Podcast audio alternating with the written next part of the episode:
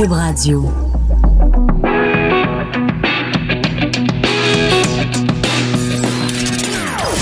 Des opinions bien à elle. Sophie Durocher. Son franc-parler ne laisse personne indifférent.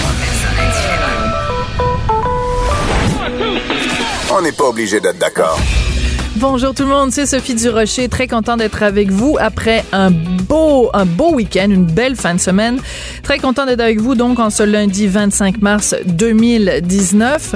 Écoutez, vous avez euh, peut-être fait partie de ces milliers, pour ne pas dire millions de gens qui ont suivi à TVA la fameuse série Fugueuse et pour beaucoup de gens, je pense, ça a été l'occasion de voir d'un peu plus près à quoi ressemble la prostitution euh, au Québec, mais c'était une fiction basée bien sûr sur une réalité, mais c'était une fiction quand même. Ça a réussi à éveiller beaucoup euh, les consciences et ça a ébranlé beaucoup de gens. Mais si vous vous intéressez à ce sujet-là et si vous êtes prêt à être ébranlé également, ben vous devez absolument suivre sur le site de Télé-Québec un documentaire web en plusieurs parties qui trace le portrait de l'exploitation sexuelle, dis-je, des jeunes filles, mais d'un point de vue réaliste, c'est-à-dire des vraies entrevues avec des clients, euh, proxénètes, euh, une jeune fille qui a connu euh, la danse et la prostitution, et des entrevues aussi avec des experts qui s'intéressent à ce, à ce phénomène-là et qui essayent de l'expliquer. Et derrière ce documentaire web, il y a Catherine Prou qui est réalisatrice et qui est en studio avec moi. Bonjour Catherine. Bonjour. Moi, j'ai été, j'ai regardé, j'ai écouté une partie de ce que vous avez mis euh, sur le web parce que la totalité va être mise en ligne à partir de demain, le 26 mars juste la petite portion que j'ai écoutée, ça m'a mis à l'envers parce que c'est très frontal, c'est très franc comme discussion sur euh, la prostitution. Euh, pourquoi vous, euh, jeune fille bien sous tout rapport, vous êtes intéressée à ce pan très sombre et très scrabreux de la société? Euh, je pense parce que euh, justement, ça, c'est une réalité qui m'a choquée. Mm-hmm. C'est euh, un jour, j'ai rencontré un ancien proxénète complètement par hasard, euh, une collègue avec qui on collabore souvent, euh, travaille en centre jeunesse. Elle nous dit, euh, j'ai rencontré un, de mes anciens jeunes, il m'a parlé de quand il était euh, proxénète. Mm. Je pense que ça vous intéresserait d'entendre ça. S'il est d'accord, vous pourriez écouter l'entrevue. Puis mm. de fil en aiguille, on a eu accès à ce, finalement, enregistrement-là de cette entrevue-là. Puis dès que j'ai entendu ce, cet homme-là parler de ce qu'il avait fait, de ce qu'il avait vécu, de sa réalité comme proxénète, euh, j'ai vraiment été choquée. Mais choquée par toute la vérité qu'il y avait dans son témoignage, puis toute la, la réalité était choquante. Puis je me disais, je pense qu'il faut que les gens entendent euh, cette voix-là parce que on n'entend pas si souvent que ça les proxénètes. On, on, on parle beaucoup des filles. Dernièrement, mm-hmm. on a beaucoup beaucoup parlé des filles. Puis on entendait souvent parler aussi de protégeons nos filles. Il faut protéger nos filles. Puis à chaque fois, je pense toujours protéger nos filles. Je me dis, on peut pas non plus juste mettre une euh, une cloche, fardeau, oui, puis une cloche de verre sur nos filles, puis hum, dire euh, ok les filles, euh, maintenant vous faites attention. Euh, je me disais ben non, il y a, y a, y a d'autres gens là, dans, dans, dans cet univers là aussi qui sont mêlés à ça. Si la fille est là dans l'exploitation, il y a quelqu'un qui l'exploite, il y a quelqu'un qui achète les services. Donc hum. si on fait que regarder les filles, on, se trompe, je pense. Donc il y avait cette volonté là aussi de dire ben oui, on en parle de l'exploitation sexuelle, peut-être qu'on pourrait en parler en, en ouvrant aussi plus hum. large.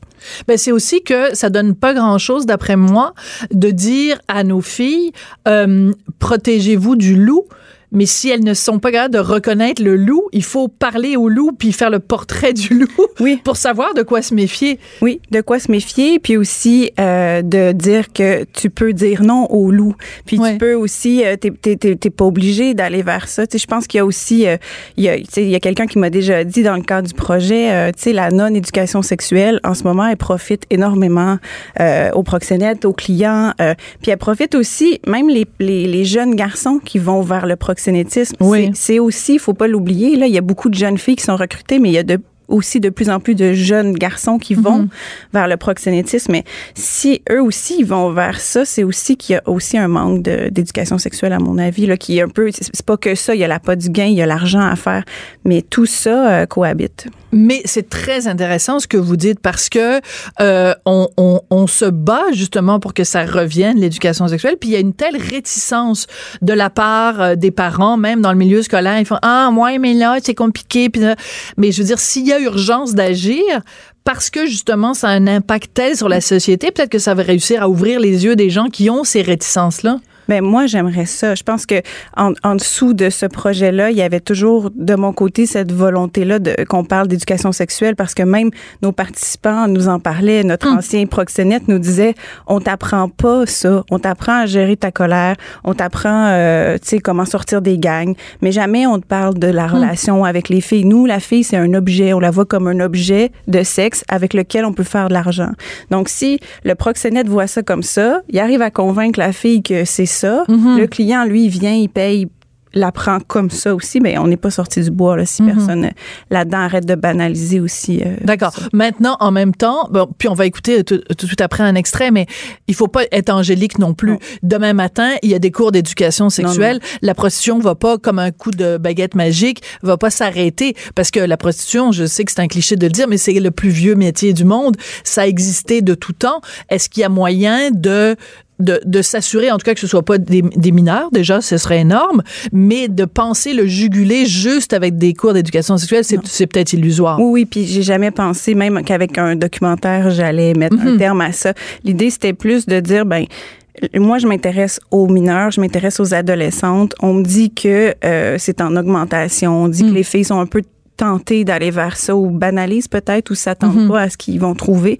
Puis c'était c'est sûr que l'éducation sexuelle réglerait pas tout, mais je pense quand même que si en tout cas on parle des jeunes spécifiquement, euh, ça serait une bonne idée au moment où de toute façon ils apprennent leur sexualité sur tout ce qui est en ligne puis euh, qui est super Ben oui. accessible, ben ça prend un contrepoids ça Ben, c'est pour, sûr. euh, justement. C'est certainement pas sur YouPorn qu'on va faire leur éducation sexuelle comme du monde. Alors, on va écouter euh, un extrait. J'ai demandé à Joanie de, de, de nous faire jouer ça. C'est un extrait, donc, d'une des capsules que vous retrouvez sur le site de Télé-Québec. Et le titre du projet, je l'ai même pas dit encore, ça s'appelle Trafic. Oui. Mais c'est pas trafic euh, comme Taxi 22, là. Non. C'est pas, pas le trafic, euh, ce genre de trafic-là. C'est le trafic de jeunes femmes. On écoute ça. Dans ce milieu-là. il faut quand même que tu arrives à convaincre la fille. C'est trouver ton point faible et l'exploiter. C'est ça qui est dur. Pas n'importe quelle femme qui se laisse briser comme ça. Là. Comme des fois, ils sont perdus. C'est plus facile à manipuler. Mais si quelqu'un n'est pas perdu, oublie ça. Tu ne rentreras pas dans son cerveau. E-boy. Alors moi j'écoutais ça et je me disais voici quelqu'un qui est qui a, qui a rien à perdre, hein, qui vraiment qui dit les choses euh, franchement. Alors il nous dit euh, clairement qu'il manipule les jeunes femmes, qui joue dans leur tête et que plus la personne est faible, plus c'est facile. Et un petit peu plus loin dans l'entrevue, il dit ben écoutez c'est facile parce que les femmes, ces femmes-là sont très matérialistes. Alors tu leur promets des beaux vêtements, des beaux souliers, puis euh, elles tombent dans ton lit comme ça là. C'est c'est comme féministe, comme femme, c'est dur à prendre ça. C'est très, très dur à prendre. Euh, moi, ce qui m'aidait beaucoup, c'est que euh, Kevin, qui euh, celui qui a donné ce témoignage-là, est un ancien proxénète. Qu'il faisait ce témoignage-là en disant, je vais vous dire les vraies choses et comment je pensais, mais il nous l'a fait au présent. Mais c'est vraiment, euh, des fois, les gens sont choqués par ce qu'ils entendent, puis avec raison, même lui il dit, là, la réalité est très, très, très choquante. Mais l'idée, c'était que s'il arrive à à se prononcer comme ça aussi, ose dire les choses aussi de façon aussi vraie, c'est que lui-même a pris un pas de recul. Puis, Oui. euh, c'est ce pas de recul-là qui nous permet justement d'avoir ce témoignage-là, puis qui nous dit euh, ça a aucun sens. Puis nous, on a gardé vraiment justement, on avait envie d'ébranler un peu les gens, puis de briser là, cette image-là qui des fois est un peu romantique, tu sais, autour de de, de, de ce milieu-là, là, justement de de de bling bling, de beaux vêtements, de grosses voitures. Mais c'est c'est très très sexiste, c'est très misogyne là, comme comme milieu là. C'est très, euh, tu sais, quand on dit justement, on prend une fille, on la casse avec des bijoux puis des vêtements, euh, tu sais, c'est un peu euh, tout à fait. Mais en même temps, est-ce que c'est sexiste Puis on fera pas nécessairement le débat aujourd'hui, là, Catherine, mais en même temps, lui décrit cette réalité-là. Là, je veux dire, c'est pas et on va pas lui demander non plus d'être un fervent défenseur de l'égalité homme-femme. La réalité des femmes que lui côtoie, c'est ça. Oui, mais lui, c'est vraiment quelqu'un qui vient où, tu sais, on, on a l'impression des fois que c'est cliché, là, les fameux vidéoclips où euh, Ouais. c'est cette image-là de la femme qui est vendue, euh, euh, puis euh, le gars est entouré de plein de filles. Tu sais, souvent, moi, je me disais, ben voyons, c'est trop gros, c'est trop cliché, mais non, il grandit ça. avec ça pareil, puis Ouais. les jeunes filles qui côtoient dans, dans son milieu ou son cercle d'amis à lui, ben grandissent avec ces idéaux-là aussi, puis ces images-là de, de femmes et de gars, puis de rapports. OK, alors je vais vous poser la question différemment. Euh, puis là, c'est la partie où on commence à débattre, vous et moi. Est-ce que, par exemple, je, je prends des exemples, mettons, de, de, de vidéos de rappeurs, puis là, c'est ça, le gars, il y a des chaînes en or, puis là, il y a une grosse voiture, puis là, il y a des, des petites minettes en, en bikini autour. Est-ce que ça, c'est ça qui influence et qui fait en sorte que dans la réalité, les filles tripent en, en effet sur les vêtements, ou c'est le, le, le vidéo est le reflet de la réalité qui est que les femmes aiment ça, que certaines femmes aiment ça, puis que c'est pour ça qu'elles sont prêtes à vendre leur corps pour avoir le dernier sac à main Gucci puis tout ça. Vous comprenez ce que je veux dire? Oui, oui. Oui, je comprends. Je sais pas. euh, bonne je- question. Bonne question. Très bonne question. J'ai- souvent, moi, j'ai eu l'impression qu'il y avait, euh, c'était très banal, cette perception-là de, tu sais, de, de, comme, comment je dirais ça? Je, je le sais pas. Je me pose la question. Des fois, c'est comme l'œuf ou la poule, la demande ou l'offre. Tu sais, dans le cas de la prostitution, on le sait pas trop. Je pense que, tu sais, c'est pas toutes les jeunes filles qui vont aller. Je pense pas qu'un sac à main Gucci va convaincre toutes les jeunes filles. D'accord. Mais souvent, ce qu'on m'a dit, c'est que, euh, tu sais, ça répond des fois à un besoin, des fois un besoin d'argent, des fois un besoin d'attention, des fois un besoin de, de, de défi, de, tu sais, c'est- c'est comme Kevin nous disait, c'est pas, euh, c'est pas toutes les filles qui répondent non plus aux mêmes besoins. Donc, on va cibler. En gros, lui, ce qu'il me dit, c'est on trouve la faille, puis une fois qu'on a trouvé la faille, on rentre dedans. Voilà, Ouais. c'est ça. Ça, ça c'est drôlement intéressant aussi parce qu'il vous dit quand même, à un moment donné, il dit euh, dans, dans le troupeau, on va toujours prendre celui qui est le plus faible. Bon, évidemment, la comparaison des femmes avec un troupeau, c'est c'est choquant, mais il reste que euh, moi, je me demande si, comme féministe, c'est pas là-dessus qu'on devrait travailler. C'est-à-dire que le, problème chez les femmes ou le problème chez les jeunes filles, c'est leur manque de confiance en elles. Parce qu'on aura beau leur donner tous les cours d'éducation sexuelle, tous les trucs. Si elles se regardent dans le miroir puis elles se disent, moi, je vaux rien. Moi, je vaux de la chenoute. Ben, le premier gars qui va arriver puis qui va leur dire, hey, euh, viens-t'en, on va faire la belle vie, toi puis moi, elles vont tomber, ces filles-là. Mm. Ben, Kevin me disait que c'est pas toutes les filles qui sont à risque d'être recrutées, c'est toutes les filles qui sont à risque d'être sollicitées. Mais le recrutement, non. Parce qu'il dit, il y a beaucoup de filles qui vont me dire, regarde, je t'aime bien, là, c'est vraiment le fun les soirées avec toi, mais non, tu sais, va-t'en, puis Ouais. je ferai jamais ça, puis je ferai jamais ça pour quelqu'un d'autre ou quoi que ce soit. Mais tu as effectivement des filles qui cherchent probablement quelque chose, puis qui, juste, ce, côté-là de, peut-être de manque d'estime d'elle va fonctionner, mais c'est pas que ça. Des fois, c'est d'autres d'autres sais, c'est pas que la faille du manque de, de confiance, même dans certains cas. C'était des fois de la fratrie, des fois c'était des Ouais. filles qui avaient besoin, qui pensent qu'ils vont vivre une aventure incroyable, mais finalement se font prendre. C'est, euh, mais, mais oui, je pense que c'est, pas juste à coup d'éducation sexuelle, mais effectivement de, de la confiance en soi, puis de se dire je peux refuser ça, puis je n'ai pas à faire ça. Mais dans le comment, euh, C'est pas évident. Non. Bon, euh, vous avez donc là on a entendu le témoignage de, de, de Kevin et c'est très éclairant, vraiment, euh, c'est très intéressant. Et là il y a le témoignage euh, de Chloé, donc qui elle était une jeune fille donc qui s'est qui, a- qui a vendu son corps et euh, elle elle euh, à un moment donné, vous lui demandez, parce qu'elle parle beaucoup d'elle puis tout ça, et vous lui demandez, mais toi, qu'est-ce que tu penses du client? Oui. Et c'est vraiment intéressant de tourner la table comme ça parce que c'est intéressant de voir, en effet, ces filles-là qui voient défiler des gars, que ce soit comme danseuses ou comme prostituées, quelle vision elles ont des clients?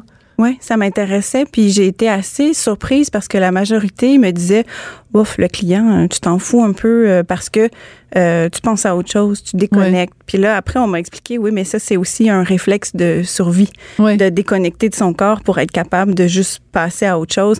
Mais ce qui est intéressant dans le cas des jeunes filles, c'est que moi, j'avais envie de parler du client, mais ce qu'on me dit, c'est que le client est jamais dans le pitch de vente, là, si on veut. Quand le, le gars, euh, tu sais, fait miroiter l'argent que tu peux faire, tu pourrais, tu sais, t'es belle, t'es jeune, profite de ta jeunesse, puis tu pourrais faire plein d'argent, puis tout. Mais le client est jamais dans l'équation. Le fait que C'est comme une il- oui, mais c'est comme si le fait qu'il y en aura 15 par jour, le fait que euh, ça sera pas des gars qui vont te plaire, que ça c'est complètement euh, Hmm.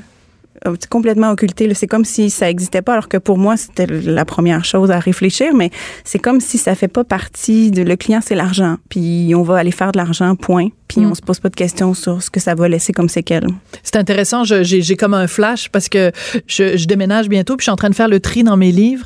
Et là, je suis tombée sur putain de Nelly Arcan puis je l'ai juste feuilleté. Puis c'était vraiment juste avant de m'en venir ici euh, à Cube Radio. Et, euh, et ce qui revient dans putain, je sais pas si vous aviez lu le livre euh, à l'époque ou si... Et euh, c'est le nombre.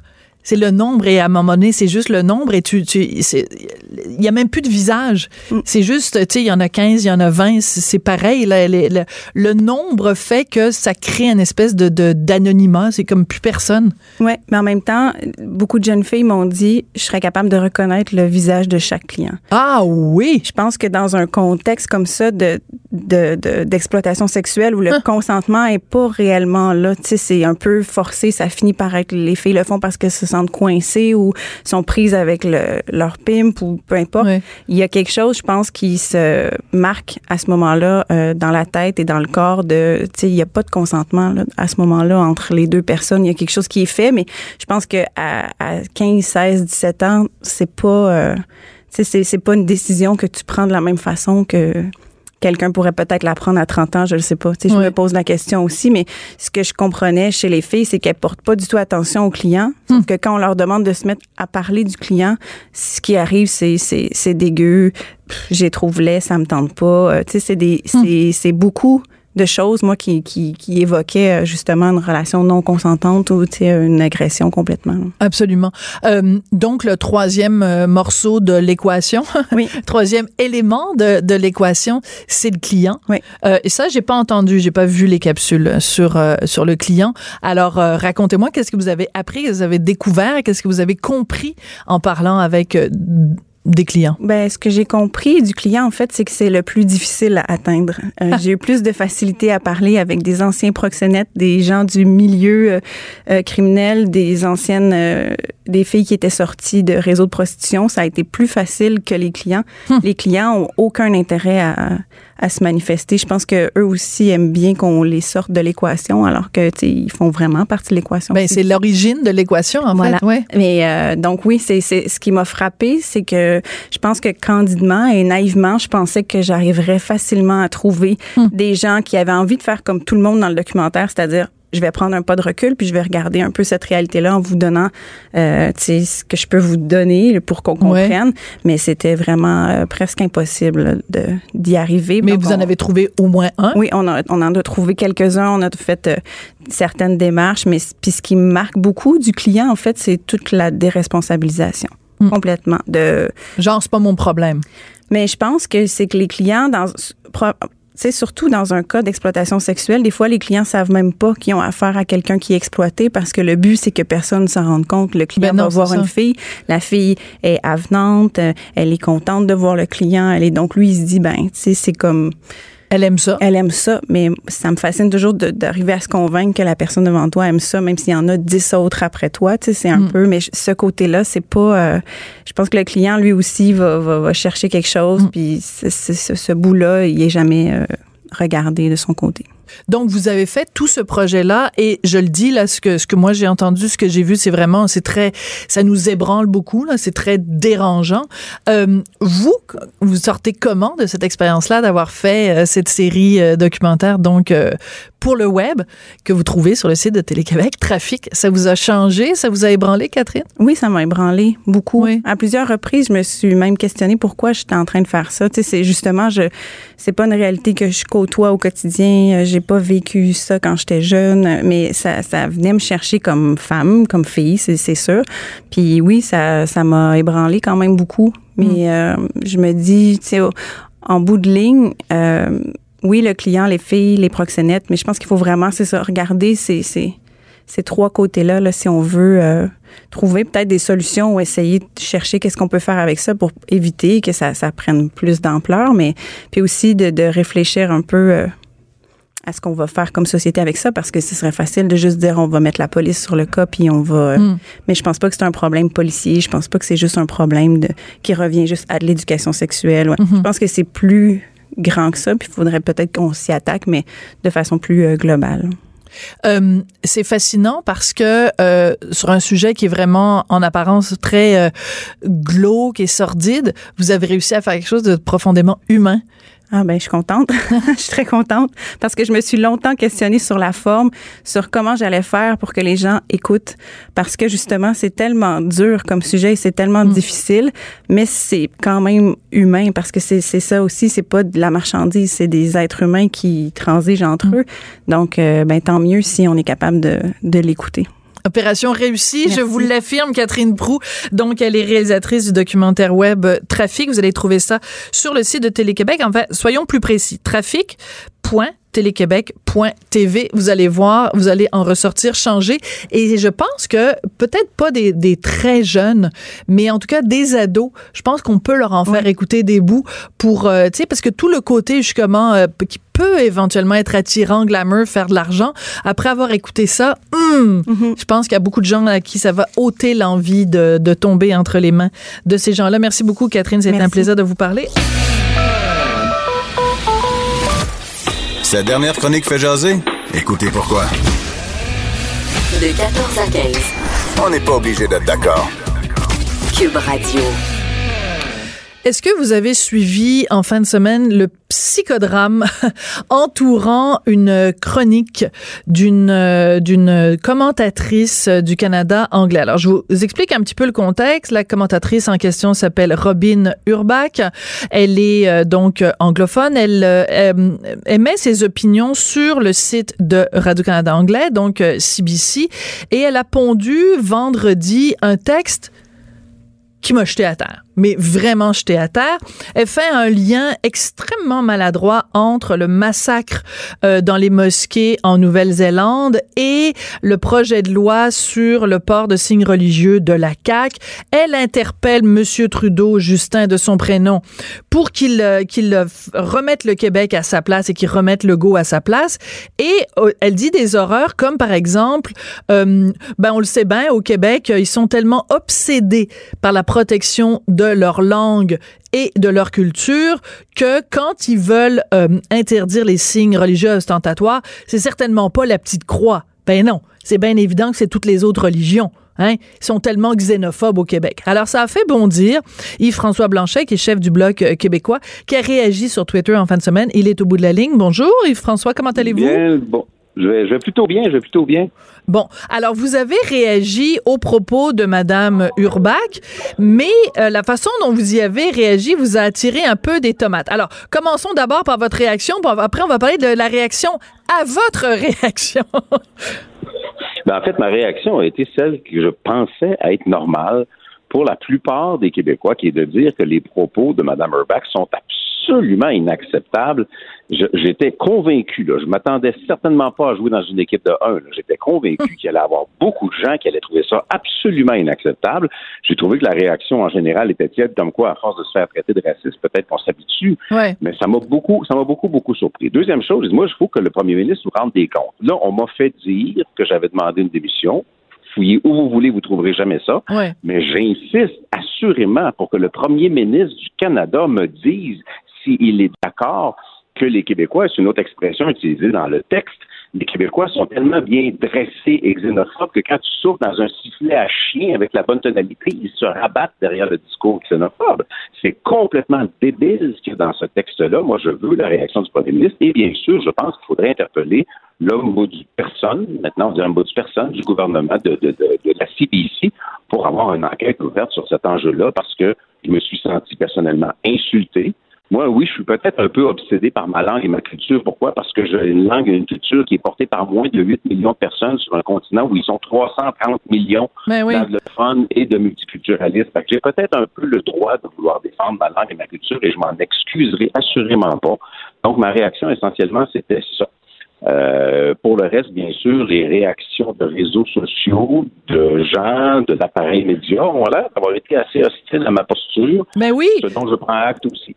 D'accord. Alors, par exemple, François Cardinal, qui était éditorialiste en chef à la presse, euh, et, et, et je suis en désaccord avec vous. Imaginez un instant que le premier ministre réagisse à ce texte ordurier et que et qu'elle perde sa job. La question se poserait alors est-ce que le premier ministre a droit de citer sur ce qui peut se dire à Radio Canada Bon, il faut rappeler que François Cardinal euh, tire une bonne partie de son revenu en étant commentateur tous les matins à Radio Canada.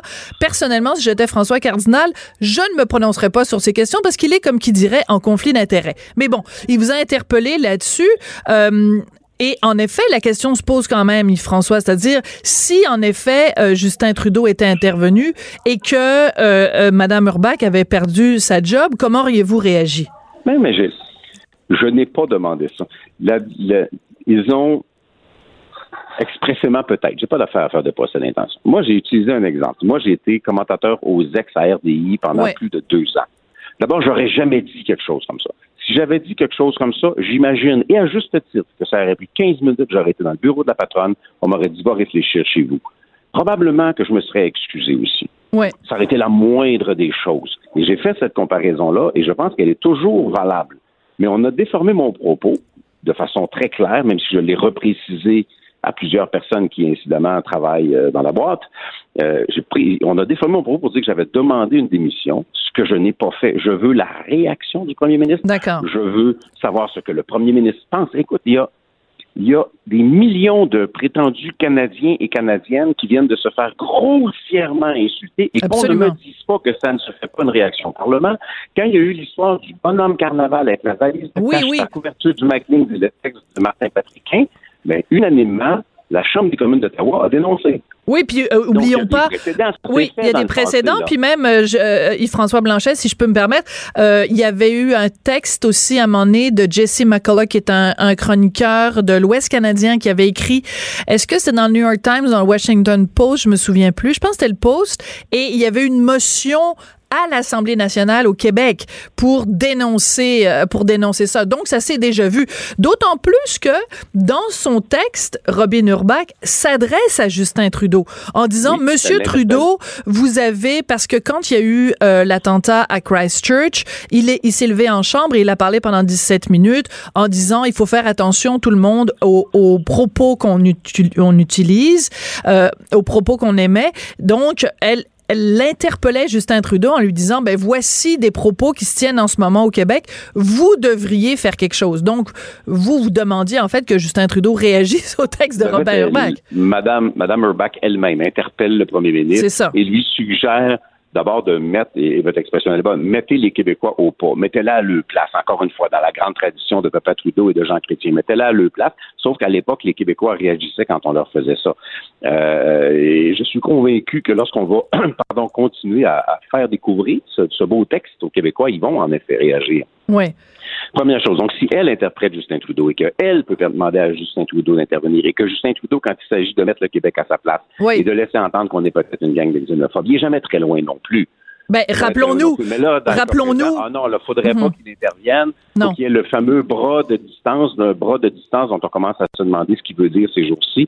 Euh, moi, j'ai gardé un, un- un grand malaise sur ça, mais le fond de l'affaire doit être et rester que les Québécois forment une nation qui a Ouais. tout à fait le droit de promouvoir et de protéger sa langue, de promouvoir et de protéger sa culture et qui n'a pas l'obligation de tolérer des insultes et de se faire traiter de façon aussi méprisable que ce qu'on a lu par quelqu'un qui a quand même été relu et publié sur le site de la CBC. Absolument. Et c'est pas juste une journaliste, c'est pas une chroniqueur occasionnelle, c'est une productrice Oui, oui. de CBC. Elle connaît les airs de la maison. Elle connaît non seulement ça, mais elle est productrice des pages opinion de la CBC. Donc, elle est un petit peu l'opinionneuse en chef de la CBC.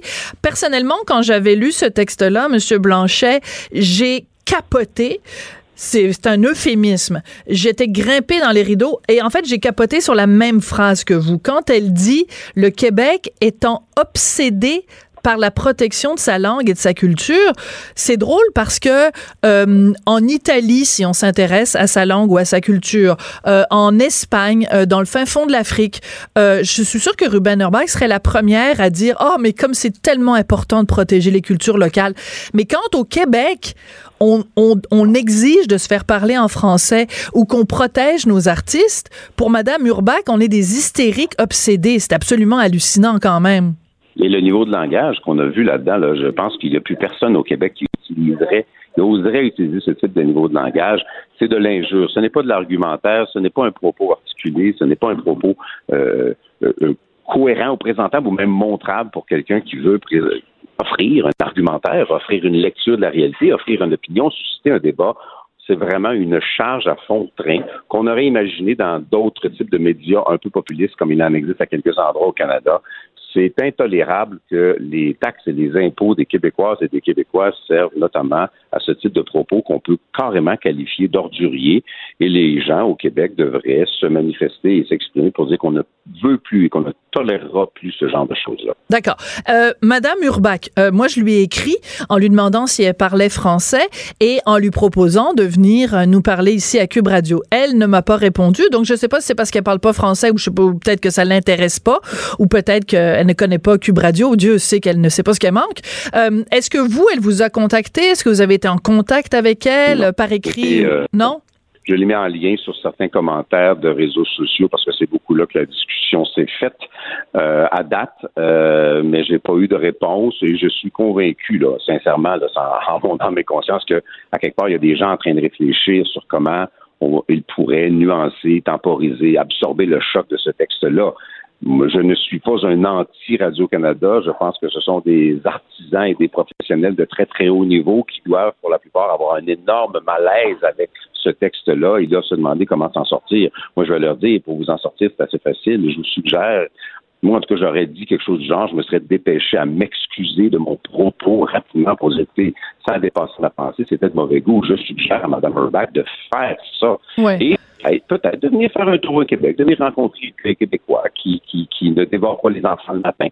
Euh, et peut-être qu'elle aura une opinion un peu plus ouverte, parce que quand on parle de diversité, la diversité ne se construira pas en essayant d'écraser Ben ce non. qui est l'autre nation que eux voudraient bien qu'elle soit canadienne. Mais euh, par contre, vous dites euh, que les gens de Radio-Canada sont sûrement gênés de ce qui s'est passé, mais il y en a quand même une couple là, qui vous ont interpellé en déformant vos propos d'ailleurs. Euh, je pense Didier Pilon ici, je vois ça, Didier qui utilise son compte officiel de Radio-Canada en plus pour dire que vous avez, pour affirmer faussement que vous avez demandé au premier ministre de brimer l'indépendance journalistique euh, de, de Radio-Canada. Donc, on a l'impression que juste à partir d'un tweet, que, somme toute assez inoffensif, vous avez euh, fait une belle grosse tempête de caca à la ra- à Ouais, mais Radio-Canada. en même temps, en même temps, une, deux, trois ou cinq personnes de Radio-Canada ne sont probablement pas représentatives Bien de l'ensemble de la maison. Je veux, ben, d'abord parce que j'y ai travaillé, parce que j'y ai des gens que je respecte au plus haut point, qui jamais n'auraient cautionné quelque chose du genre. Il doit y avoir des gens à Radio-Canada qui ont un malaise et je ne veux pas que ça devienne une espèce de conflit ou de tension entre le milieu journalistique et moi. Là où je suis assez contrarié, euh, malgré mon, mon célèbre et doux tempérament, c'est qu'on a déformé mon propos. Oui. On a changé ce que j'ai dit pour me faire dire ce que j'avais pas dit. Et pourquoi on a fait ça? On a fait ça parce que ça permettait de déplacer le débat du fond vers la forme. Bien sûr. On va débattre, est-ce que Justin Trudeau devrait intervenir ou pas et aller pendre cette méchante personne, alors que je n'ai jamais rien dit par rapport à l'emploi de cette personne-là. J'ai dit que moi, j'aurais perdu le mien. Mais pendant qu'on débat sur l'intervention ou pas du premier ministre du Canada, on ne débat pas du fond de la question. Le fond de la question, c'est est-ce que la nation québécoise mérite d'être respectée? Et est-ce qu'à partir des taxes et des impôts du Québécois, on est capable de payer quelqu'un qui va aller en toute connaissance de cause faire un texte de cette nature-là? Cette personne-là est expérimentée, elle est productrice, savait ce qu'elle faisait. Et lorsqu'on n'est pas dans le verbal et spontané, on est dans l'écrit, on se relie Oui, oui. et on est parfaitement conscient de la portée du propos dont on va être responsable pour la suite. Euh, une chose qui me choque dans le texte de Madame euh, Urbach, c'est que- qu'elle ose, même si le lien est ténu quand même, euh, fait pas de lien direct, là, de, de lien de cause à effet, mais fait quand même un lien avec la tuerie à Christchurch. Et euh, ça me fait penser, il y a des relents quand même du texte nauséabond de Jan Wang. Je pense que c'était dans le Globe and Mail il y a plusieurs années. Donc, quand elle avait fait le lien entre euh, les différentes euh, tueries qu'il y avait eu au, au Québec, donc ben, Polytechnique euh, et autres, Dawson, etc. Elle avait fait le lien entre ça et euh, bon l'affirmation euh, nationale au Québec. C'est, comment se fait-il que on, puisse encore au Canada anglais écrire de telles sornettes et je trouve que c'est un manque de respect en plus pour pour les, les victimes que de faire un lien entre la douleur extrême des gens qui ont vécu la pire horreur et un nationalisme qui est tout à fait légitime. Moi, malheureusement, j'ai une hypothèse, mais elle est, elle est un peu triste. D'abord, je pense que la plupart des gens, la quasi-totalité des gens ont énormément de compassion et dénoncent sans équivoque toute espèce d'acte de terrorisme. Ça, c'est vrai au Canada comme c'est vrai au Québec. Maintenant, il est possible que le, le sentiment anti-Québec soit instrumentalisé parfois à des fins politiques au Canada.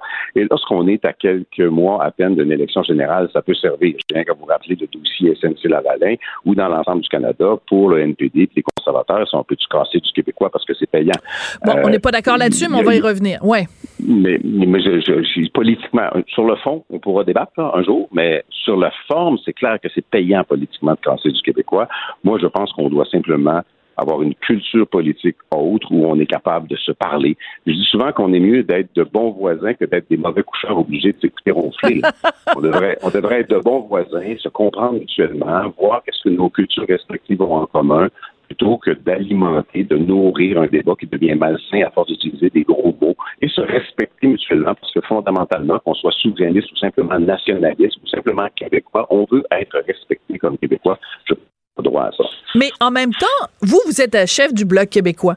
C'est sûr que chaque fois que le Canada va donner une gifle au Québec, ça, ça amène de l'eau à votre moulin. Si Robin Urbach avait écrit une chronique en disant ah, au Québec sont absolument extraordinaires, je suis parfaitement d'accord avec ce projet de loi euh, sur les signes religieux ostentatoires, ben c'est sûr que vous, ça vous permet pas de faire la démonstration que le Canada est pas la bonne solution pour le Québec. Ouais, mais- Parce que je veux Le Québec bashing, ça, ça aide la cause, ça amène de l'eau au moulin du Bloc québécois quand même. Euh, oui, mais le Canada est ce qu'il est et le Québec est ce qu'il est. Et nous, notre travail, c'est notamment de faire le constat de, de différences qui font que deux nations différentes devraient se donner deux pays différents. C'est- sûr que c'est intrinsèque à ce que nous sommes. Nous sommes la voix d'un certain nombre de personnes et ces gens-là euh, souhaitent que le Québec soit un pays, souhaitent que le Québec ait beaucoup plus de pouvoir, soit que la langue du Québec soit protégée et promue, soit que la culture du Québec soit partagée et promue. Donc, évidemment, c'est une c'est une conséquence logique de qui nous sommes que de dénoncer ce que cette dame-là a dit. Si le Canada n'était pas le Canada, le Québec serait pas le Québec, mais il reste fondamentalement que nous sommes deux nations différentes qui devraient en arriver à la même conclusion que la plupart des nations ailleurs dans le monde, dont plus d'une centaine, largement plus d'une centaine, ont acquis leur indépendance politique depuis la Deuxième Guerre mondiale. Ouais, mais en tout cas, moi, je pense qu'on devrait euh, tous les deux euh, faire un petit comité d'accueil puis offrir à Rubin Urbach de venir à Montréal, de venir à Québec, faire un petit tour. On l'emmènerait prendre un verre, prendre une bière. Mais si, si, elle parle français, là, on pourrait euh, la convaincre puis lui montrer que, ben, finalement, au Québec, on n'est pas des. euh, elle, elle nous traite de bigot, elle dit bigotry. Ça, c'est vraiment Oui, l'intolérance. Oui, Ouais, ce, sont des termes très, très, très, très durs euh, d'une d'une intransigeance absolument terrible. Et manifestement, elle connaît pas beaucoup euh, son sujet. Yves-François, c'est la première fois qu'on Mais se parle? mais j'embarque dans le projet. Par contre, Oui? si vous invitez Hein? Mme Urbach et elle vient, moi, je veux bien être là, ça me faire plaisir. Ben, c'est ça. Ben, j'y ai écrit, mais elle me répond pas. Fait que, euh, je sais pas. Peut-être que, peut-être fâchée. Let's, let's do that in English. Oui, oui, I'll do it in English. Moi, je parle très bien anglais. Il n'y a pas de souci là-dessus. Mais, euh, mais, euh, mais je pense que ça va au-delà de la question linguistique. Mon petit doigt me dit que ça va au-delà de ça. Merci beaucoup, Yves-François Ouais. Blanchet. Ça a été un plaisir. Un À plaisir. à la prochaine chicane. Yves-François Blanchet, donc, qui est chef du Bloc euh, québécois. Puis je vous encourage vraiment, puis si vous parlez pas anglais, ben écoutez, faites-le traduire par Google Translation, peu importe. Mais allez retrouver ce texte de Robin Urbach. Ça s'écrit R-O-B-Y-N-U, Urbach, U-R-B-A-C-K. Si vous avez le goût de vous prendre une gifle en pleine face, là, puis de voir ce que euh, une chroniqueuse de Radio-Canada pense de vous. On n'est pas obligé d'être d'accord. Joignez-vous à la discussion. Appelez ou textez 187 Cube Radio. 1877 827 2346.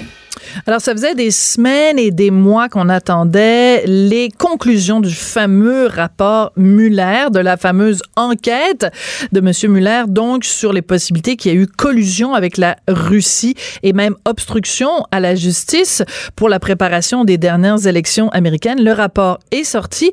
Conclusion, ben, ça dépend de quelle façon vous le regardez. Si vous êtes un anti-Trump, vous dites, ben là, ça prouve rien, c'est juste qu'ils n'ont pas assez de preuves. Si vous êtes un pro-Trump, vous dites, ben, il y a ni preuve de euh, collusion avec la Russie, ni obstruction à la justice. Alors, c'est qui qui a fait le fake news dans ce cas-là? La question se pose avec Lise Ravary. Bonjour, Lise. Hello. Écoute, c'est absolument fascinant de voir la façon dont les médias traitent ça. Et euh, en fin de semaine, écoute, évidemment, les gens comme CNN qui haïssent euh, Trump et se lèvent le matin puis prennent leur petit déjeuner en haïssant Trump, euh, avaient vraiment la, fal- la falde balle basse. Puis du côté de Fox News, eux qui sont tout à fait pro-Trump et que Trump adore, ben c'était quasiment le ton triomphant de un un un told you so, il y avait rien là et tout. C'est fascinant la même nouvelle traitée de deux façons totalement différentes. Ouais. J'ai remarqué ça, j'ai regardé sur les réseaux sociaux ce matin. Euh, les, les pro-Trump euh, y allaient de vraiment là, c'était la, la- la victoire totale, c'était l'allégresse. Alors la vérité Mais- se situe où alors en fait, la vérité, on, on- on ne la connaîtra que si on voit euh, le rapport au complet. Hmm. Euh, la- le résumé. De euh, quatre est un résumé, Ouais. oui, est un, est un résumé, bon, c'est un résumé, voilà. Et euh, le nouveau euh, procureur général, M. Barr, euh, disons, je pense pas qu'il a été choisi par le président euh, parce que c'était quelqu'un qui voulait nécessairement aller au fond des choses. Et euh, c'est sûr qu'en faisant un résumé, on est obligé de faire des choix.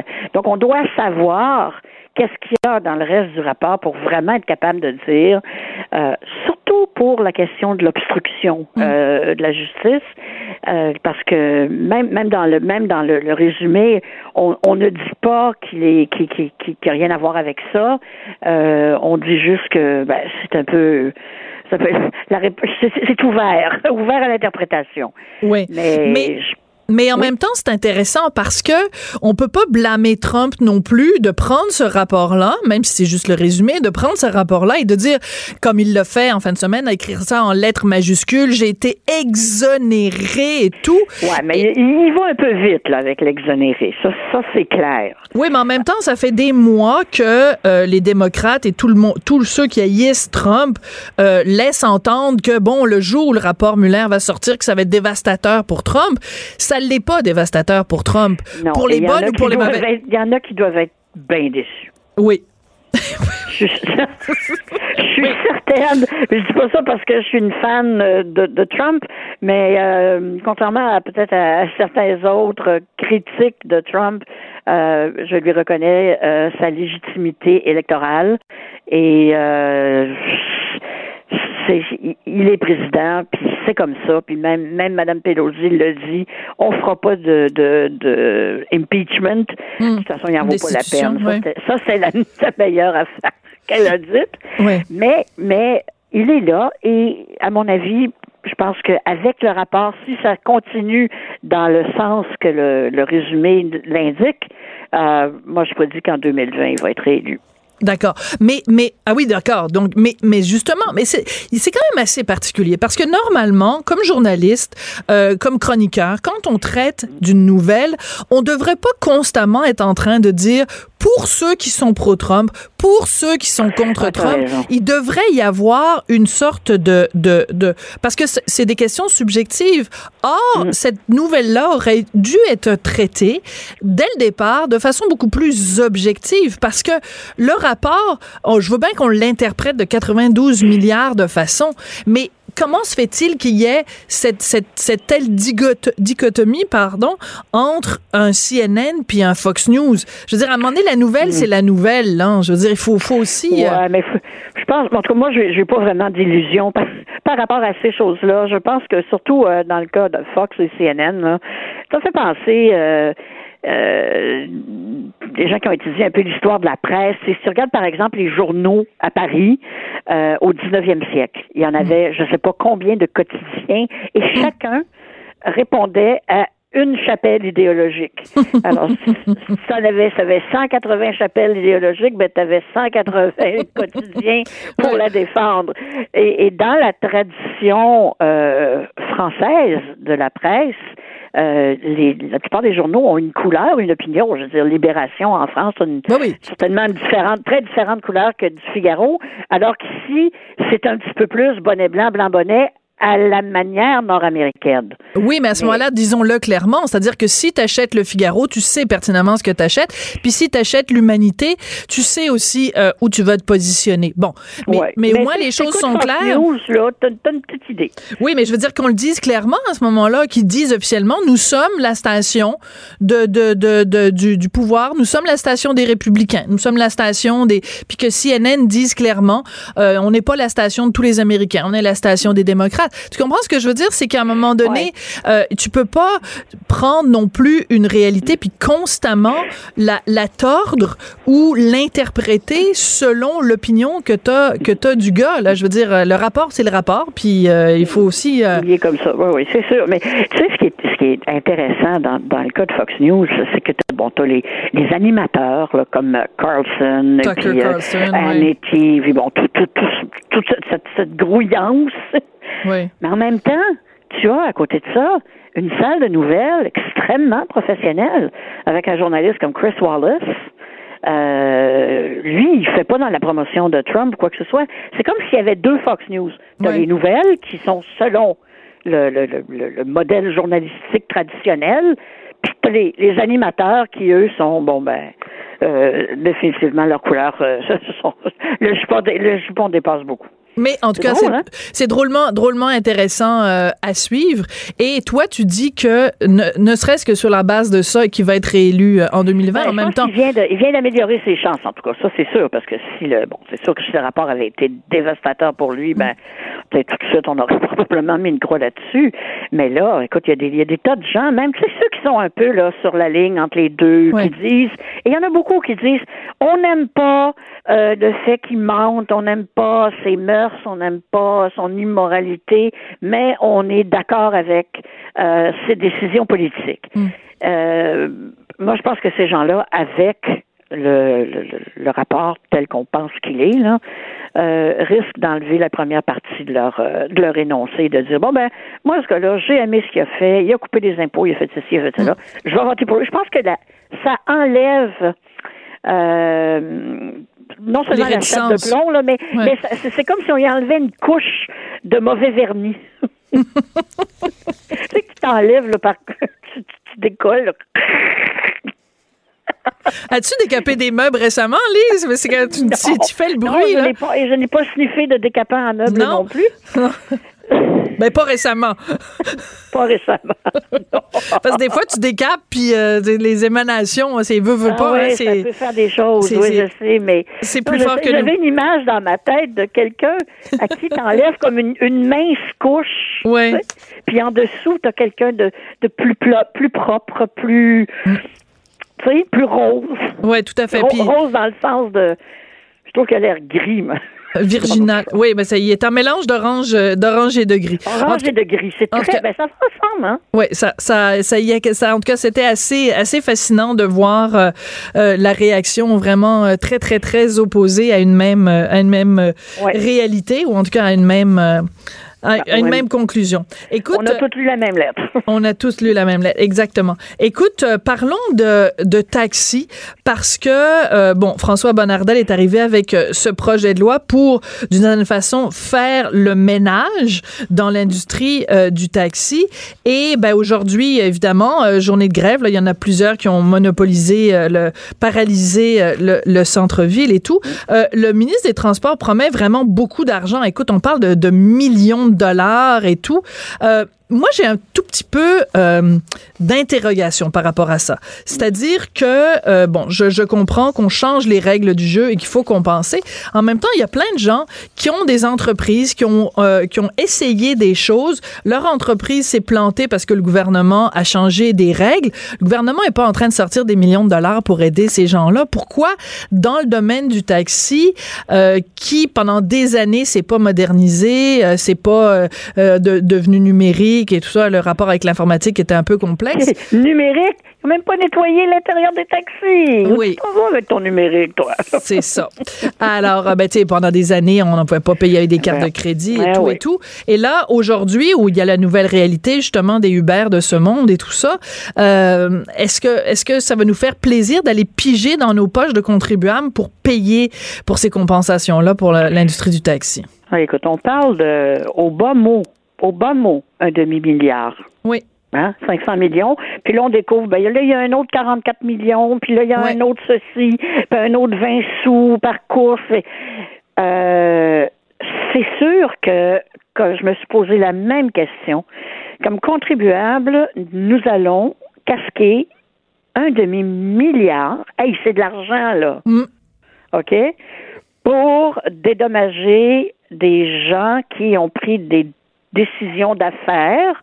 Puis comme tu dis, les décisions d'affaires, ça, ça, ça se change. Là, là où probablement on, le gouvernement agit peut-être un peu de la façon laquelle il s'engage, c'est que dans le taxi, il y a comme un élément, un élément de service public. Oui, mais ça, ils vont le maintenir. C'est-à-dire que le, voit, le transport adapté, ils vont continuer. Les taxis ils vont garder, puis ça, c'est beaucoup d'argent. Hein, Ben transport oui. adapté, là. C'est des millions de dollars par année. euh, comme garantie. Et aussi, c'est pas tout le monde qui a payé son permis 200 000 Oui. Et c'est ça, c'est c'est quelque chose que les chauffeurs de taxi n'aiment pas entendre parce qu'ils disent j'en avais pas le choix.